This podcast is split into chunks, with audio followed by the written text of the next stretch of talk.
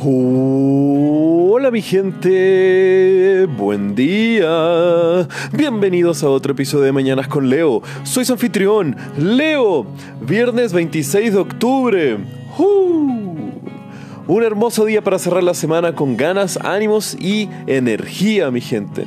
Y espero que hayan tenido una buena semana. Ya se está acabando octubre, ya se está acabando el año y muchas veces significa que la gente comienza a estar más relajada, menos motivada y por lo general así, eh, dejando todo así más de, de lado.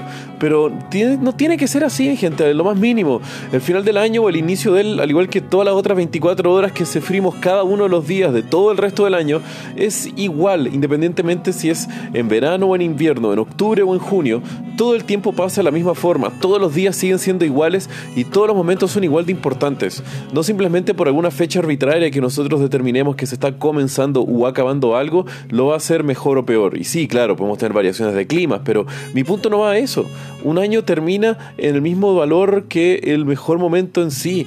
Todos los días son iguales y no tenemos que caer en eso, sino que al contrario, deberíamos administrar de mejor forma nuestro tiempo y usarlo para eh, tener los mejores resultados posibles y no simplemente motivarnos más o menos porque algunos días están en algún mes que bajo nuestra percepción es el inicio de algún ciclo. Onda, siempre todos los días pueden ser un nuevo inicio y al mismo tiempo todos los días pueden ser un nuevo final.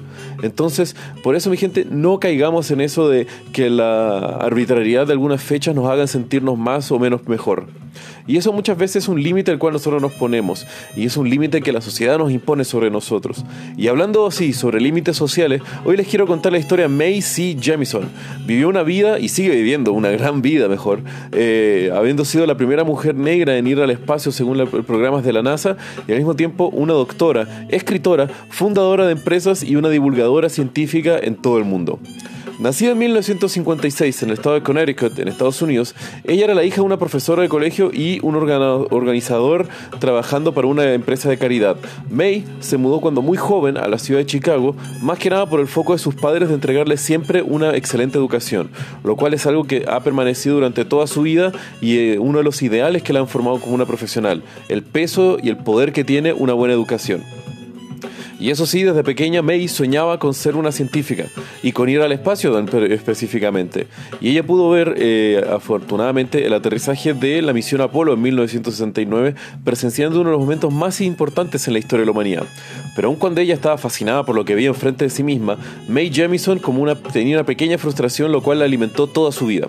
Y esa es de que ella veía a los primeros hombres pisando la luna, pero lo que ella quería era ver mujeres pisando la luna y estando en el espacio también. Y como se imaginan, queriendo una mujer ir al, espacio en los 60 y en los 70, era algo bastante duro y difícil. Y May se sobrepuso a todas las dificultades con una convicción inquebrantable y una dedicación como ninguna otra. Y esto fue lo que comenzó la larga carrera de May en el área académica y que después la llevaría eventualmente hacia las estrellas. A los 16 años termina el colegio y entra a la Universidad de Stanford, con una beca y al mismo tiempo con una excelencia académica como ninguna otra. Se gradúa de Ingeniería Química y de Estudios Afroamericanos mezclando dos áreas no muy tradicionales dentro de su currículum.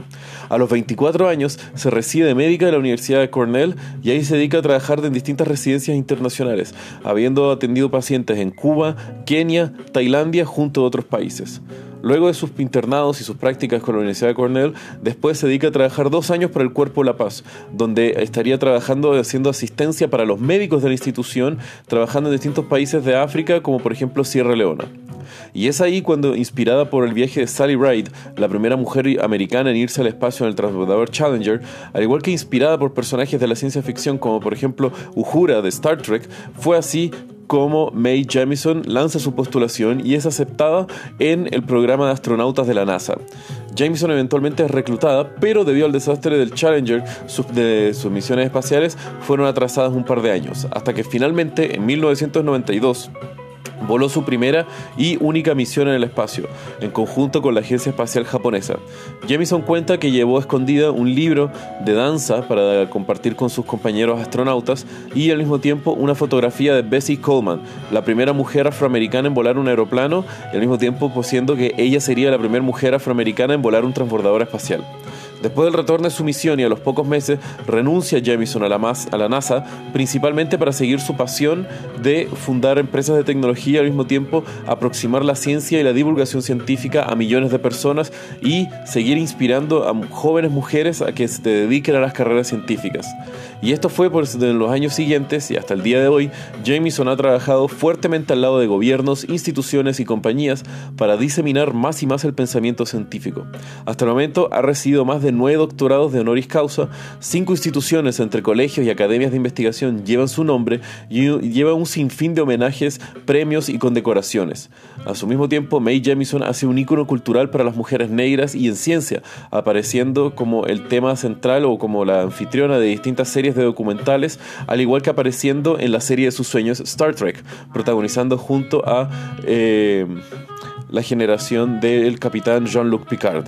Y es con una vida que sigue siendo hasta ahora, en el ojo público, académico y científico, uno de los más grandes íconos que podemos nosotros reconocer. Macy Jemison es una mujer poderosa y brillante, un humano que demuestra ser un ejemplo a seguir sin duda alguna. Y bueno, mi gente, si quieren saber un poco más de lo que se hablé el día de hoy, pueden ver los links en la descripción del episodio. Y como ya saben, que tengan un muy buen día. Los quiero, mi gente. Besos.